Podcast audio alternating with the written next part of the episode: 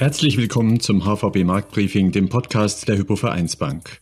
Alle zwei Wochen sehen wir uns Finanzmärkte und Makroökonomie an und wir filtern aktuell heraus, worauf Sie achten sollten, wenn Sie Investor, Unternehmer oder jemand sind, der generell Interesse an Wirtschaft und Kapitalmärkten hat. Wir schauen uns heute das Thema Staatsschulden genauer an, etwa die Frage, ob es so etwas wie eine maximale Schuldentragfähigkeit für Staaten gibt und dazu passend nehmen wir an den Kapitalmärkten die aktuellen Trends bei Zins und Inflation unter die Lupe, denn die Zinsen sind im Aufschwung. Was bedeutet das also für Investoren?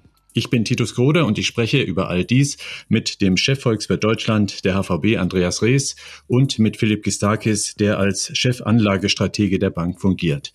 Es sind wieder sehr relevante Themen, die ihr heute präsentiert, aber zunächst mal Hallo euch beiden. Hallo, Gruß aus Frankfurt. Hallo, ich grüße euch aus München.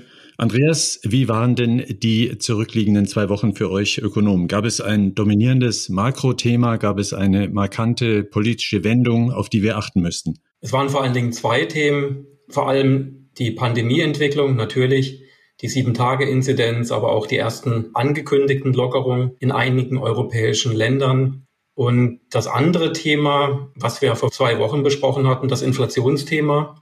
Das ist jetzt sicherlich an den Finanzmärkten noch mal stärker in den Vordergrund gerückt worden, aber auch in der öffentlichen Diskussion. Wir hatten Äußerungen von Bundesbankpräsident Weidmann, der vor einer doch kräftigen Inflation gewarnt hat, vielleicht über drei Prozent zum Jahresende 2021. Der Ölpreis ist weiter gestiegen, der wird vermutlich die Inflation noch weiter nach oben schieben, aber auch die Diskussion mit Lieferengpässen in Deutschland aufgrund der Grenzkontrollen. Das könnte vielleicht zu Versorgungsengpässen führen in der Industrie oder auch bei Nahrungsmitteln. Das könnte dann wiederum zu einem Schub bei den Preisen führen. Wir haben ein ganz extremes Winterwetter in den USA. Da spielt dann wieder der Ölpreis eine wichtige Rolle. Also da ist einiges im Hinblick auf die Inflation zusammengekommen in den letzten 14 Tagen. Mhm. An den Aktienmärkten ging die Berichtssaison weiter. Was ich gelesen habe, überraschen die meisten Unternehmen da positiv. Philipp, dein kurzes Fazit der letzten beiden Wochen. Ja, das ist tatsächlich so, dass da recht positive Überraschungen reinkommen, mehr in den USA als in Europa. Das hat aber natürlich auch etwas damit zu tun, wie hoch oder niedrig die Erwartungen sind. Also man muss sozusagen nicht nur gute Zahlen berichten, sondern man muss sie halt übertreffen, die Erwartungen. Der Fokus an den Kapitalmärkten war aber zumindestens für mich in den vergangenen zwei Wochen sehr viel stärker auf der Zinsseite, denn da haben wir einen deutlichen Anstieg der Renditen am langen Ende gesehen, also im zehnjährigen Laufzeitbereich, mehr in den USA als in Europa, aber die Renditen steigen. Und das ist ein wichtiger Impuls für die Märkte. Im Moment hat das allerdings auf die Aktienmärkte keine negativen Auswirkungen, sondern die Aktienmärkte halten sich eigentlich ganz gut in diesem Umfeld, steigen sogar. Gehen wir damit doch gleich in das tiefere Thema hinein, die Staatsverschuldung. Da hören wir häufig, dass Industriestaaten mit dem entsprechenden Investorenvertrauen mehr oder weniger uneingeschränkt Schulden machen können, etwa um Milliarden derzeit an Corona-Hilfen auszuzahlen. Andererseits hören wir auch immer wieder von Fachleuten, dass Staatsschulden in einem vernünftigen Verhältnis zur Wirtschaftsleistung stehen müssen. Der Chart zeigt, wie unterschiedlich sich die Schuldenstände von Ländern historisch historisch entwickelt haben. Andreas, Frage an dich. Wann ist zu viel wirklich zu viel bei den Staatsschulden? Es gibt keinen magischen Schwellenwert, bei dem man beurteilen könnte, ob eine Staatsschuld noch tragfähig ist oder nicht. Aber bevor ich das nochmal näher erläutere, würde ich ganz gerne auf die Entwicklung eingehen, die du gerade schon angesprochen hast. Wir haben in der Grafik die staatlichen Schuldenstände verglichen für das Jahr 2020 mit dem im Jahr 2007. Das war vor der globalen Finanzkrise. Und wir wissen alle, was danach passiert ist. Nach 2007 durch die globale Finanzmarktkrise sind die staatlichen Schuldenstände dann sehr stark angestiegen und jetzt eben durch Corona nochmal weiter. Wenn man sich das nach Industrieländern anschaut, kann man feststellen, und ich glaube, das ist wenig überraschend, die staatlichen Schuldenstände sind in fast allen Ländern sehr, sehr stark angestiegen. Besonders augenfällig natürlich das Beispiel Japan. Hier haben wir mittlerweile eine Staatsverschuldung von über 250 Prozent vom japanischen BIP. Aber auch in vielen anderen Industrieländern, da liegen wir doch mittlerweile deutlich über 100 Prozent. Zum Beispiel in den USA im vergangenen Jahr, da waren wir etwa bei 125 Prozent. Da hat sich also die Staatsschuld in etwa in Relation zum BIP verdoppelt. Die einzige Ausnahme hier, das ist äh, Deutschland. Da haben wir im Vergleich 2007, 2020 nur einen marginalen Anstieg im Vergleich zu den anderen Ländern. Das hat vor allen Dingen damit zu tun, dass wir seit 2007, dann nach der globalen Finanzmarktkrise, die staatliche Verschuldung deutlich zurückgegangen ist und jetzt durch die Pandemie wieder angestiegen ist. Also von daher im Vergleich hat sich hier wenig verändert.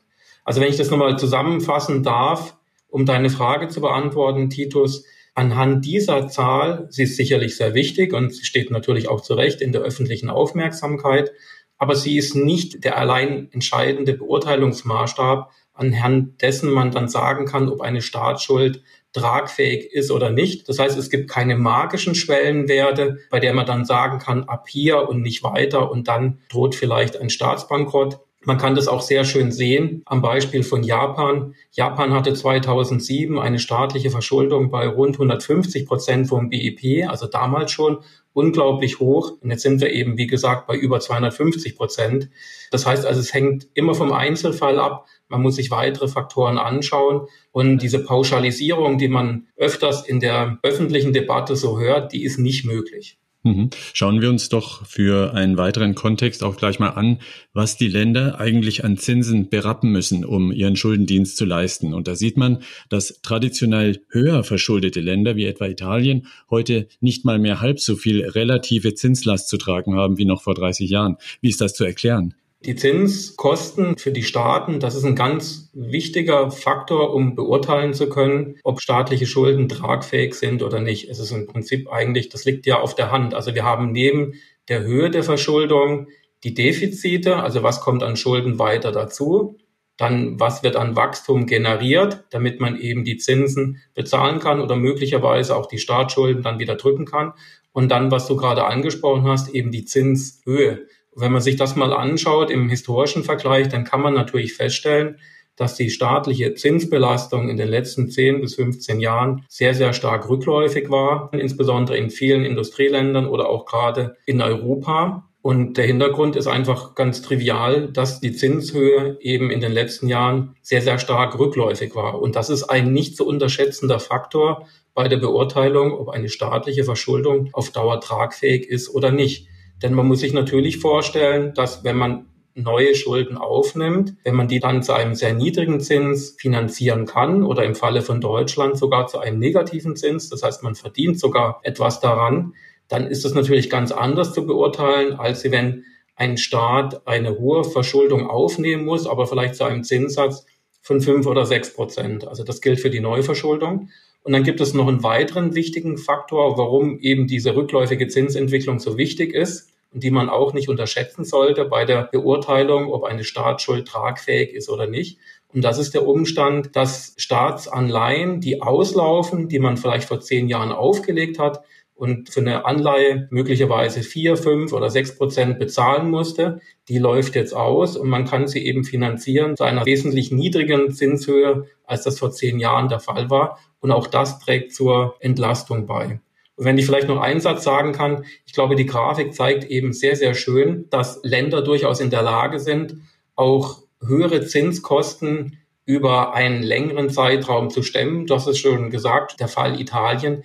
Hier lagen die staatlichen Zinskosten zum Beispiel Mitte der 1990er Jahre im zweistelligen Bereich bei 12, 13 Prozent vom BIP. Und auch das hat Italien sozusagen ausgehalten. Natürlich damals hatten wir einen flexiblen Wechselkurs, das heißt, man kann das jetzt nicht ohne weiteres vergleichen, aber auch nach der Einführung des Euro lagen die staatlichen Zinskosten deutlich höher. Mhm. Gleichzeitig halten sich die Länder, die wir hier gerade betrachten, im historischen Langzeitvergleich mit Investitionen eher zurück. Zumindest für Frankreich und Italien gilt das, wie äh, dieser Chart hier zeigt.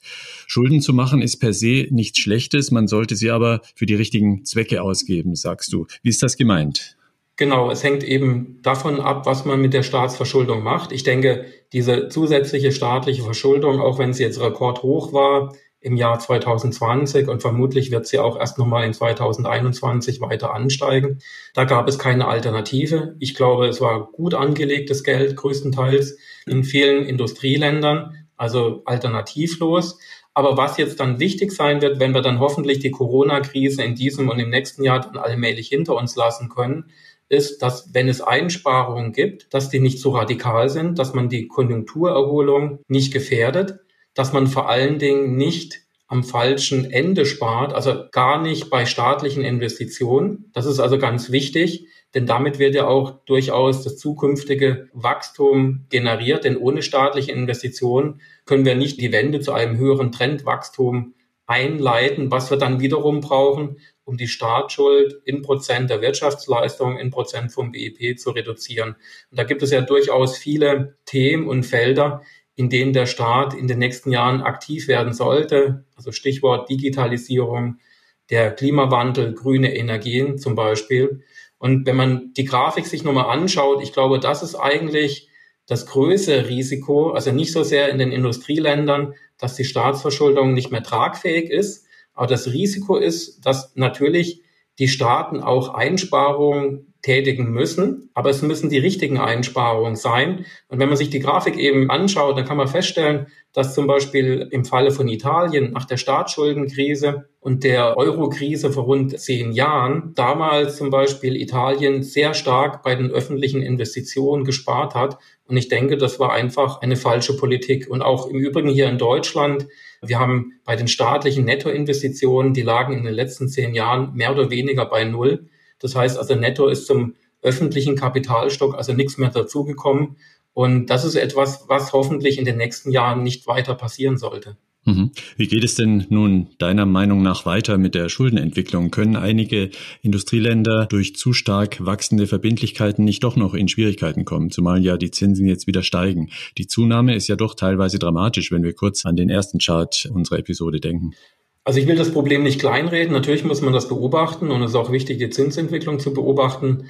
Aber ich denke mal, dass die Zinskosten insgesamt vom Verlauf her immer noch sehr stark entlasten, auch wenn es jetzt am aktuellen Rand etwas angestiegen sind. Aber insgesamt trägt es doch deutlich zur Entlastung bei. Vermutlich sollte es so sein, die Staatsverschuldung wird es in dem Jahr nochmal ansteigen, insbesondere in den USA wo ja dieses riesige Fiskalpaket vermutlich aufgelegt werden wird. Es wird noch ein weiteres wahrscheinlich angekündigt werden von Joe Biden in Form von Infrastrukturmaßnahmen.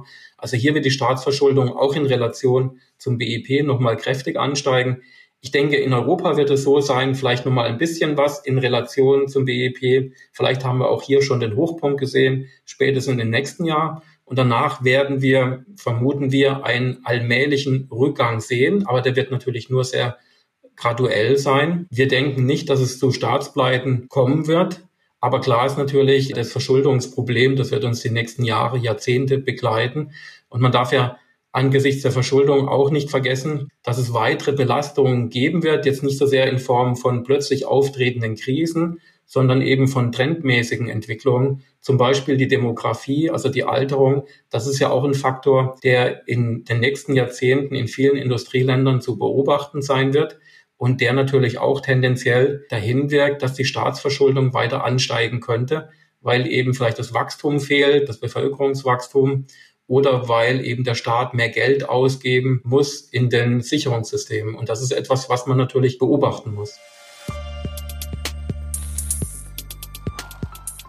Das Fazit also, auf absolute Schuldenstände zu blicken, greift zu kurz. Es gibt weitere Faktoren, die ins Spiel kommen müssen, um eine Aussage über die Schuldenlast und die Tragfähigkeit von Staatshaushalten machen zu können. Die aktuelle Niedrigzinsphase eröffnet zum Beispiel den Finanzministern durchaus neue Flexibilität und es kommt für einen realwirtschaftlich wünschenswerten Effekt wesentlich darauf an, schuldenfinanzierte Ausgaben auch in die richtigen Zukunftsinitiativen zu stecken. Danke, Andreas, nochmal für deine Analyse. Sie hören das HVB Marktbriefing mit den Experten der Hypovereinsbank Andreas Rees und Philipp Gistakis, die uns Orientierung geben, was die reale Wirtschaft und die Finanzmärkte gerade bewegt. Wir wechseln nun aus der Makroperspektive der Ökonomen auf den Blickwinkel der Investoren an den Finanzmärkten. Und auch die haben Makrodaten im Blick, nämlich die Wachstumsraten. Ein Paradigmenwechsel hat sich hier eingestellt, sagst du, Philipp, denn im Vergleich der Wachstumserwartungen hat sich das Bild diesseits und jenseits des Atlantiks nun umgekehrt. Was sehen wir hier und was sollten Investoren davon mitnehmen? Ja, der eine oder andere wird sich vielleicht an diese Analyse erinnern, die haben wir uns schon mal angeguckt. Und das sind die Wachstumserwartungen des Konsensus. Also da gehen die Schätzungen von ganz vielen Forecaster mit rein, unter anderem die von Andreas und Team. Und zwar auf der einen Seite für Europa, das haben wir hier auf der linken Seite oder beziehungsweise die Eurozone und einmal für die USA auf der rechten Seite und zwar nach Quartalen. Und das zeigt den Verlauf der Wachstumserwartungen für die einzelnen Quartale. Und was man sieht, das hatten wir beim letzten Mal schon gesehen, ist, dass die Wachstumserwartung für das vierte Quartal für Europa irgendwann mal Ende des Jahres deutlich abgestürzt ist, also von einem Niveau plus zwei Prozent auf minus zwei Prozent. Die anderen hatten sich gut gehalten. Und was jetzt passiert ist, ist sozusagen diese dunkelblaue Linie. Das ist nämlich die Wachstumserwartung für das erste Quartal 2021 für die Eurozone, die driftete jetzt auch schön langsam nach unten von einem positiven plus eins Wachstumserwartung auf eine negative minus eins Prozent Wachstumserwartungsniveau. Aber was interessant dabei ist, ist, dass es, wenn man sich die anderen Quartale anschaut, im Wesentlichen eigentlich nur eine Verschiebung auf der Zeitscheibe gegeben hat, nämlich in einem gleichen Maße, wie sich jetzt sozusagen die Wachstumserwartungen in Europa fürs erste Quartal nach unten korrigiert haben, haben sich die fürs zweite und dritte Quartal nach oben korrigiert. Das heißt, der Markt erwartet aufgrund der Probleme mit den Impfkampagnen und den daraus resultierenden längeren und schärferen Lockdowns im ersten Quartal eben sozusagen noch nicht eine entsprechend große Erholung im ersten Quartal. Die kommt dann eben später. Interessant ist der Vergleich zu den USA. Da haben wir die Skala analog gelassen, hier von minus drei Prozent bis plus drei Prozent. Und da sieht man, dass es sich eigentlich kaum Verschiebungen ergeben haben. Also die Linien sind mehr oder weniger seitwärts und es gibt auch keine großartige oder zumindest nicht in der Größenordnung, wie das für Europa der Fall ist, Unterschiede in den Wachstumserwartungen. Also das heißt, man sieht hier tatsächlich, es kommt eine starke Verschiebung in Europa auf der Zeitschiene her. Und das Wachstum sollte eben in Europa ein bisschen später kommen, im zweiten oder im dritten Quartal. Mhm. Wachstum auf Makroebene heißt ja immer auch Wachstum auf der Mikroebene, sprich bei den Unternehmen. Daher werfen wir hier auch den Blick auf die Gewinnerwartungen der Unternehmen. Spiegelt sich das, was du gerade geschildert hast, im Vergleich Europa versus USA, denn auch schon in diesen Erwartungen der Gewinne? Ja, im Prinzip spiegelt sich das wieder und das sieht man hier sehr schön. Auch diesen Chart haben wir des Öfteren schon gezeigt. Was man eben hier sieht, sind die Konsensus-Gewinnerwartungen für europäische Aktien und US-Aktien. Dabei sind die Linien so indiziert, dass sie für den 1.1.2020 für das Jahr 2020 bei 100 sind und alle anderen dann relativ dazu. Und man sieht eben, es gab in der Corona-Pandemie einen starken Einbruch und die Gewinnschätzungen für Europa, die haben sich nicht so stark wieder erholt im Jahr 2020, wie das zum Beispiel in den USA der Fall war. Aber was man eben jetzt sieht, ist, dass sozusagen der Unterschied zwischen der Linie für 2020 und für 2021 in Europa deutlich größer ist als der eben für die USA. Das heißt, dass jetzt quasi der Nachholeffekt hier erwartet wird. Und das korrespondiert auch mit dieser Wachstumserwartungsverschiebung. Und was auch interessant ist, ist, dass sozusagen das, was dann danach kommt, also von 2021 auf 22 und von 22 auf 23, das unterscheidet sich dann nicht mehr so stark zwischen Europa und USA. Da bleibt Europa hinter den USA zurück in der Gesamt sozusagen Entwicklung, wenn man das über den langen Zeithorizont sich anschaut. Aber der Wachstums- oder der Gewinnsteigerungsschub, der dieses Jahr zu verzeichnen sein sollte, der wird in Europa besonders groß sein. Und wenn wir jetzt auf die Gewinnberichtssaison noch mal ganz kurz eingehen, die läuft ja im Moment gerade beziehungsweise in den USA ist sie schon in den letzten Zügen, da haben schon 80, 90 Prozent der Unternehmen ihre Ergebnisse berichtet. Da sieht man, dass diese Unternehmen in den USA auch die Gewinnschätzungen übrigens im vierten Quartal zum Teil deutlich übertreffen können. 15, 16, 17 Prozent im Schnitt die Erwartungen übertroffen. Das ist in Europa auch der Fall, aber nicht ganz so stark. Ungefähr 5, 6 Prozent übertreffen die europäischen Unternehmen im vierten Quartal die Erwartungen. Und dieses Übertreffen der Gewinnerwartung bezieht sich aber wirklich nur auf die Gewinnerwartungen, nicht auf den Umsatz. Der Umsatz ist im Prinzip mehr oder weniger so reingekommen bei den Unternehmen, sowohl in Europa als auch in den USA, wie das entsprechend erwartet wurde. Das heißt, wenn der Umsatz so reinkommt, wie erwartet, der Gewinn deutlich stärker ist, dann haben sozusagen die Unternehmen mehr oder weniger auf der Kostenseite positiv überrascht. Mhm. Wir müssen auch nochmal auf das Thema Inflation und Zinsen in dem Zusammenhang zurückkommen. Es wird also Wachstum erwartet, die Zinsen steigen, die Inflationserwartungen steigen und zwar auf beiden Kontinenten, wie wir hier sehen. Was bedeutet das für die realen Renditen, über die wir ja auch in den letzten Episoden schon gesprochen hatten? Das ist interessant. Wie gesagt, diesen Chart hatten wir auch schon, ich glaube, in der vorletzten Folge mal gezeigt und ich habe ihn deswegen wieder genommen, weil es da jetzt am aktuellen Rand einen interessanten Update gibt. Also was dieser Chart nochmal ganz kurz hier zeigt, ist eben der Vergleich des Zinsniveaus. Die blaue Linie zeigt die zehnjährige Swap-Rate auf der linken Seite für Europa, auf der rechten Seite für die USA. Die orange Linie jeweils die Inflationserwartungen über die kommenden zehn Jahre, auch aus Finanzinstrumenten abgeleitet. Und die graue Linie die Differenz, also Zinssatz minus Inflation. da sieht man, die sind sowohl für Europa als auch für die USA tief negativ. Und was man am aktuellen Rand sieht, ist im Vergleich auch zu dem, wo wir vorletztes Mal diesen Chart angeschaut haben, ist, dass sowohl die Inflationserwartung weiter gestiegen ist, als auch das Zinsniveau in Europa nicht ganz so stark wie in den USA. In Europa sind wir jetzt zumindest bezogen auf der zehnjährigen Swap-Rate bei etwa 0% Rendite über zehn Jahre. In den USA bei anderthalb Prozent sozusagen Swap-Rate. Was aber interessant ist, ist, dass sich die Realrendite nicht großartig bewegt hat. Das heißt sozusagen, das Zinsniveau ist mehr oder weniger mit der steigenden Inflationsrate angestiegen, sowohl in Europa als auch in den USA. Die Realrendite ist damit mehr oder weniger seitwärts gegangen. Mhm. Man erwartet also unisono Inflation und höhere Zinsen an den Märkten. In Europa vor allem kurzfristig, wie man auf dieser weiteren Darstellung hier sieht. Mal ganz direkt gefragt, müssen sich Aktieninvestoren deswegen Sorgen machen? Das ist der große Punkt, um den es im Moment gerade geht. Auch Andreas hat ja immer wieder schon drüber gesprochen. Wir haben auch in den vergangenen Podcasts immer wieder drüber gesprochen. Wie sieht denn das Inflationsbild eigentlich aus? Und dieser Chart zeigt hier sehr schön, dass wir tatsächlich aktuell auch jetzt in den letzten Wochen noch mal deutlich verschärfter mit einer steigenden Inflation in diesem Jahr in Europa rechnen müssen.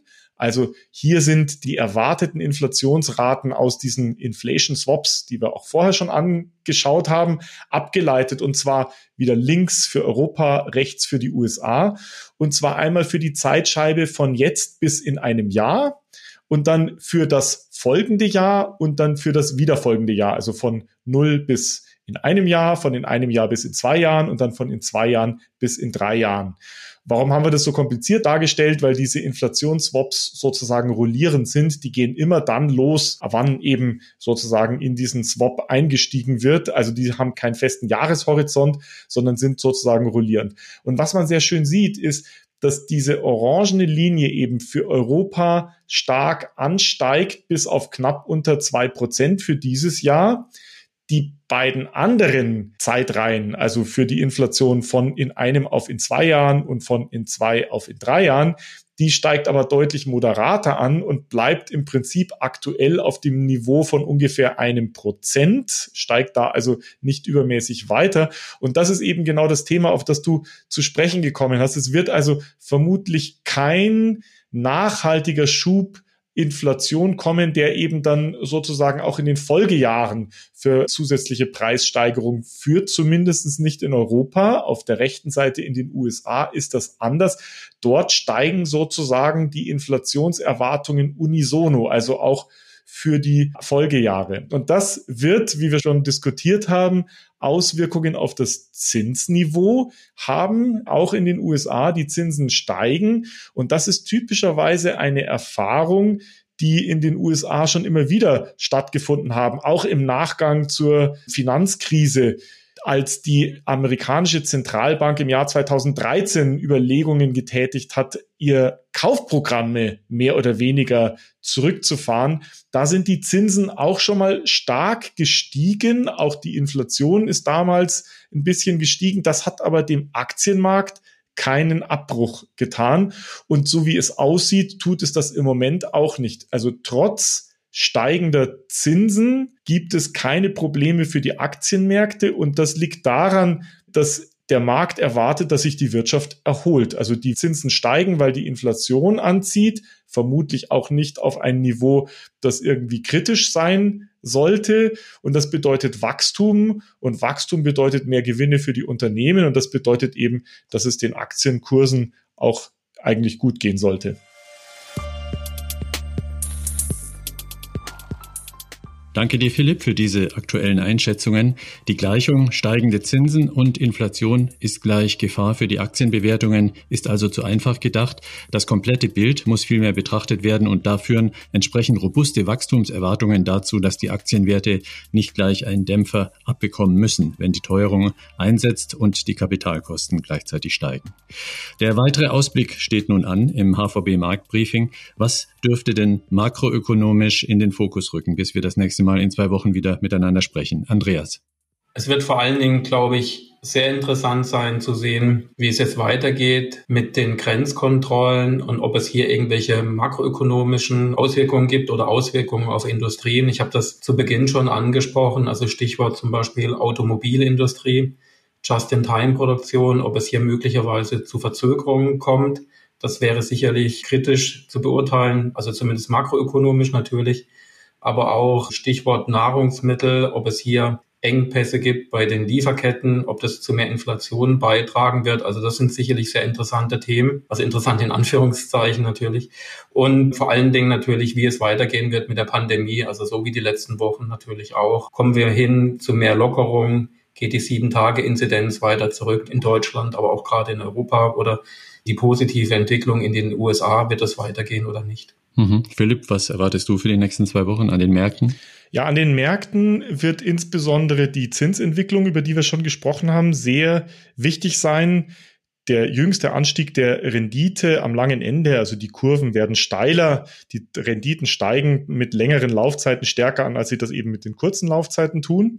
Das wird wichtig sein und ob diese Bewegung sich irgendwann mal abschwächt, und nicht zu stark steigt, denn wenn die Renditen zu stark steigen, dann könnten sie sich natürlich irgendwann mal schon negativ auf die Aktienkurse auswirken. Das wird ein wichtiges Thema sein. Und was ein weiteres wichtiges Thema sein wird, werden alle Nachrichten bezüglich Impfstoffversorgung, Impfentwicklung. Da gibt es jetzt Nachrichten, dass ein weiterer Impfstoffanbieter hier möglicherweise zeitnah seine Zulassung erfahren könnte, also sozusagen quasi den Engpass bei der Impfstofflieferung weiter ausweiten und das Problem sozusagen reduzieren. Und alles dieses könnte sich dann positiv auf die Märkte auswirken, denn alles, was hilft, dahingehend den Fokus darauf zu richten, dass die Wirtschaft sich dieses Jahr erholt und die Lockdown und das Social Distancing reduziert werden kann, alles das unterstützt die Aktienmärkte im Moment.